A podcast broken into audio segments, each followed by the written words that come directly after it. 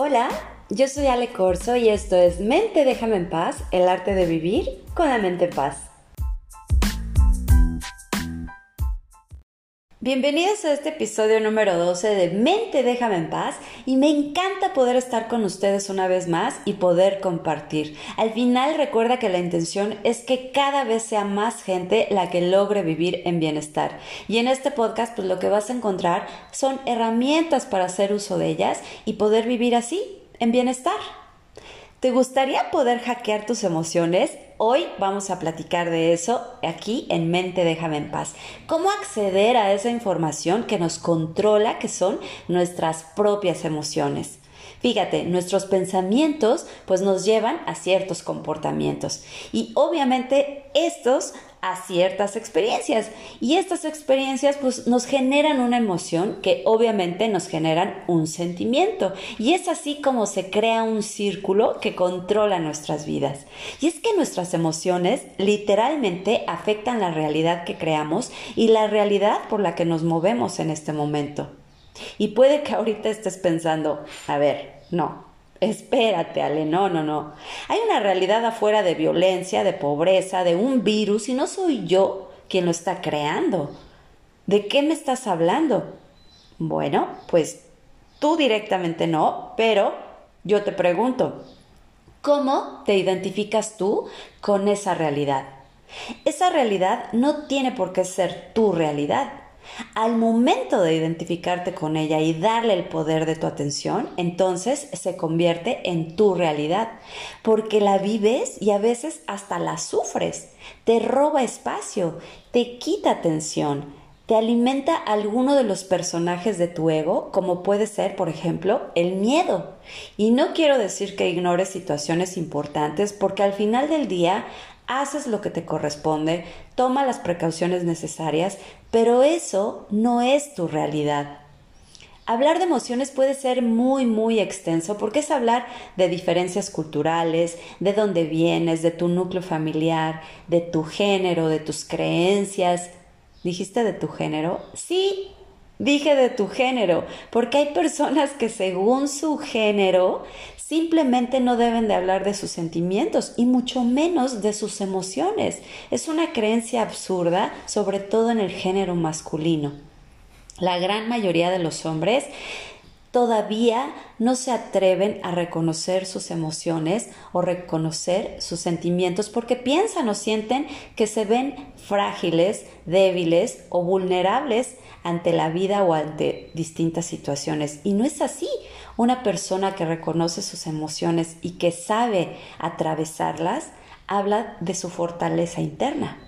Bueno, vamos a ver cómo es la comprensión de las emociones. Las emociones son muy importantes, eso ya lo sabemos, porque nos guían, nos dicen y nos reflejan en qué tipo de mundo estamos parados. Por ejemplo, cuando alguien está luchando con algún tipo de problema de salud, hay una posibilidad real que tres de cuatro veces sea porque sucedió algo en el pasado. Un pasado no muy lejano o puede ser que sí, desde su niñez hay un patrón particular de emociones que está creando ese problema de salud.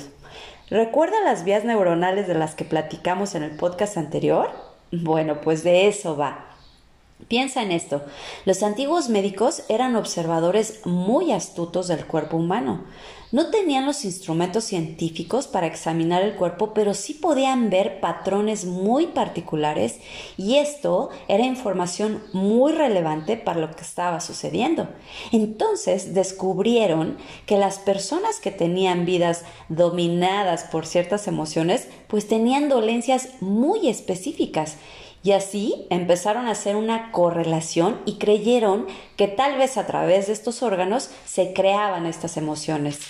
Sabemos que el hígado, por ejemplo, es el productor de bilis y también sabemos que cuando nos ponemos coléricos somos más propensos a padecer reflujo, esofagitis, gastritis, colitis y todos los itis que puedan existir.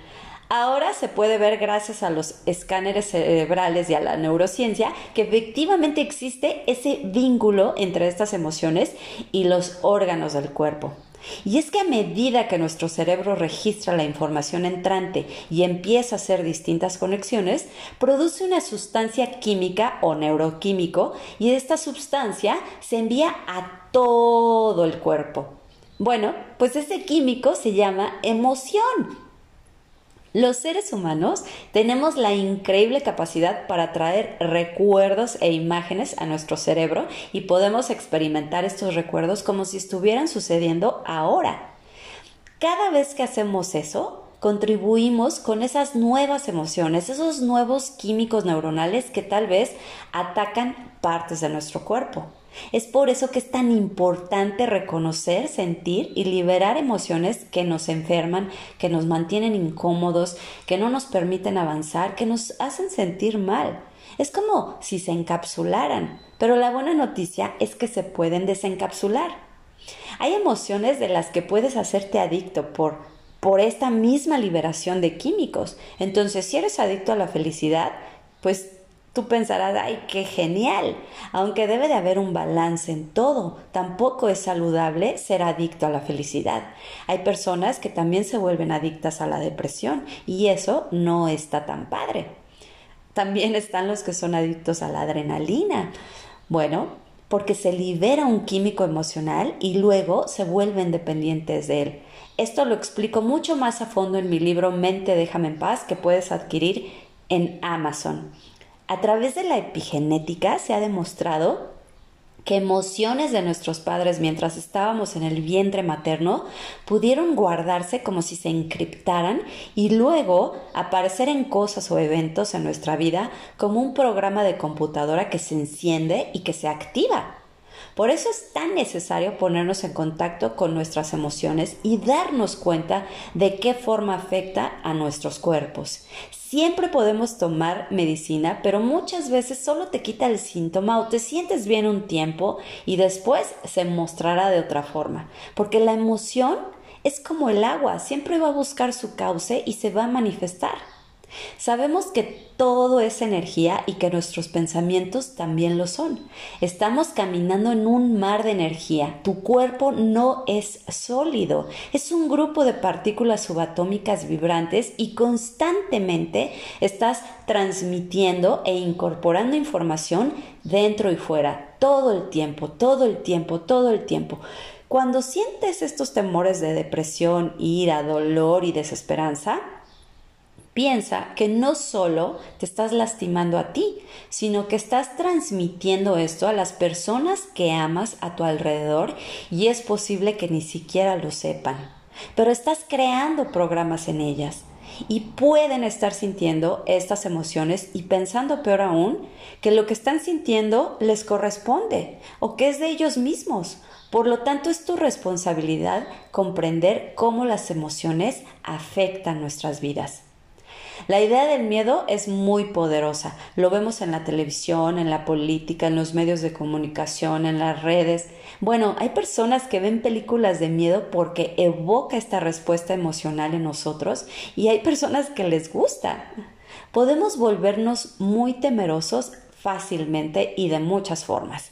La idea es que debes darte cuenta. Entonces, justo cuando el miedo hace su, su, aparición, pregúntate si este miedo te está ayudando o simplemente te está manipulando. Si tienes ese miedo y lo abrazas y aceptas, le estás dando una energía que quizás no haya tenido antes. Así que comprende cómo funciona el miedo en tu vida y úsalo para tu beneficio, que es alertarte cuando es necesario. El miedo tiene una función muy importante, que es prenderte ese foco rojo para decirte aguas. Lo siguiente de lo que quiero hablar es gratitud. ¿Por qué es tan importante la gratitud? Bueno, pues primero, porque es una manera fácil de crear o evocar una emoción positiva, porque hay miles de cosas por las que puedes estar agradecido. Por lo tanto, analiza en tu vida las cosas por las que puedes estar agradecido. Al hacer esto, creas un impulso en tu mente y te aleja de las cosas negativas en las que podrías estar pensando. Es una manera fácil de cambiar instantáneamente tu estado mental. Otra cosa que hace la gratitud es que te da permiso para alcanzar muchas cosas, porque al entrar en esa gratitud estás diciendo que aceptas esa realidad, por lo tanto tendrás más de lo mismo. Eso está genial. Haz esto especialmente en la mañana. Yo te recomiendo que lo hagas cuando abras tus ojitos, que sea lo primero que digas. Gracias, porque es súper poderoso y no necesitas cosas increíbles por las cuales estar agradecido. Podría ser simplemente dar gracias porque estás respirando. Aunque si lo piensas bien, respirar ya es algo increíble. Las emociones son una frecuencia con información que se está transmitiendo todo el tiempo. Identifica la sensación de tu cuerpo para acostumbrarte a esos estados mentales que te hacen sentir bien. Por ejemplo, piensa en qué se siente lograr algo que te da tanta alegría. Trae un recuerdo de algo que hayas logrado y que te haya hecho sentir muy, muy, pero muy bien. Podría ser a lo mejor una sensación de seguridad o de fortaleza. Identifícala. Identifícala en una parte de tu cuerpo. Es muy común recrear los sentimientos a través... ya me estoy trabando otra vez. ¿Ven? Es que cuando uno habla mucho, mucho, mucho, la lengua se traba. Bueno, lo que les iba diciendo. Es muy común recrear los sentimientos a través del estómago. Todos hemos sentido emociones en el estómago. Entonces, a veces tenemos emociones que se salen de control y en estos casos, pues hay distintas técnicas, pero algo fácil que puedes hacer de inmediato para cambiar el campo de energía de tu cuerpo es caminar consciente, no con el teléfono en la mano, sino respirando, observando y sintiendo. En ese momento puedes cambiar tu diálogo interno, tu conversación interna. También puedes evocar estados de ánimo, viendo una película, escuchando cierta música, eh, no sé, yendo a un parque o a una montaña. Estas son formas de cambiar un estado emocional rápido. Bueno, ir a una montaña no, no tan rápido, pero a lo mejor si hay un parque cerca de tu casa o simplemente poner atención al canto de los pájaros pero sé selectivo, te lo suplico por favor. Recuerda que la letra de una canción también programa la mente. El diálogo de una película también programa la mente. Entonces, sé selectivo para lo que vayas a hacer. No seas genérico con tus emociones porque no solo es feliz o triste, hay miles de variaciones diferentes de emociones que fluyen a través de tu cerebro y de tu cuerpo. Y si puedes concentrarte en ellas, puedes maximizarlas y después podrás usarlas a tu favor. También puedes crear los estados emocionales que quieras a través de hipnosis o meditaciones guiadas que son muy poderosas cuando las practicas de forma repetida. Recuerda que al cerebro le gustan las repeticiones. Es así como hacemos vías neuronales. La clave es que si estás encerrado en emociones negativas, disminuye tu vibración y te será más difícil, pero no imposible, porque lo que buscamos es salir de ellas. Si sientes tristeza, entiendo que tal vez no desees compartir con otras personas, pero ten en cuenta que deseas deshacerte de esa tristeza. Entonces, si no deseas compartirlo, primero y antes que nada, levanta la mirada y echa hacia atrás los hombros. Piensa en lo contrario a aquello que te tiene triste en ese momento. Y piensa, ¿cómo se sentiría? ¿Cómo se sentiría en tu corazón? ¿Cómo se sentiría en tu piel? ¿Cómo sería tu postura? ¿Cuál sería la temperatura de tu cuerpo? ¿Cuál sería el calor de tu rostro? tus ojos, de tu mente, ¿cómo sería tu patrón de respiración? Haz el intento. Si tienes un tema que de plano no sabes cómo lidiar con él o te está poniendo trabas en tu vida, entonces busca ayuda. La terapia no es para desequilibrados mentales ni locos. Y si lo piensas bien, todos estamos un poco locos, gracias a Dios. Una vez que hackeas tus emociones, vas a empezar a desbloquear lo que sucede dentro de ti. Intenta elegir tus estados emocionales y crea la realidad que deseas. Y si tienes pequeñitos en casa, el mejor regalo que puedes darles es enseñarles a sentir, a reconocer y cuestionar sus emociones. ¿Qué me quiere decir esta emoción? Tómate el tiempo para transitarla con ellos. No los saques de la incomodidad dándoles un iPad o un teléfono o algo de comer porque de verdad les haces mucho, mucho daño. Muchas gracias por escuchar este podcast. No olvides compartir a quien le interese crecer, evolucionar y vivir en bienestar. Te recuerdo mi página es www.alecorso Bienestar Emocional. En Instagram y Facebook Alecorso Bienestar Emocional.